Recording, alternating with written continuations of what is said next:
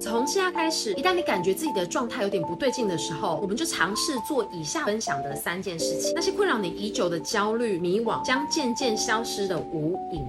松，首先要调整说话的习惯。从现在开始，我们可以练习经常的说没事，这个问题不大，相信这些烦恼它都会过去。尽量避免说好烦，我好累哦等消极的话。要记住，语言有着强大的心理影响。我们可以养成说好话的习惯，将有助于提升我们的运势以及能量。第二，不要将太多时间浪费在一个人或是一件事情上。不值得的人和事，就别让它困扰我们太久。记住。